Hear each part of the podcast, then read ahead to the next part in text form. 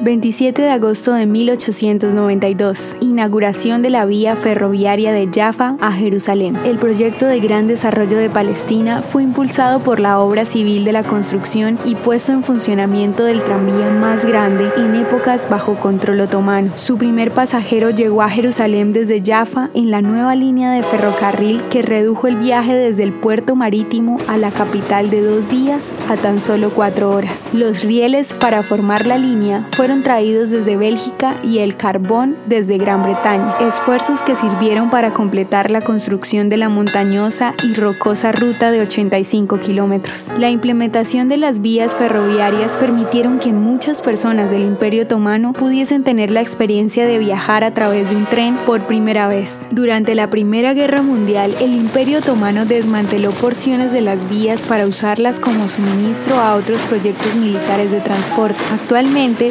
Ciertas porciones de esta línea han sido pavimentadas y rediseñadas como caminos peatonales en los barrios de la zona oeste de Jerusalén.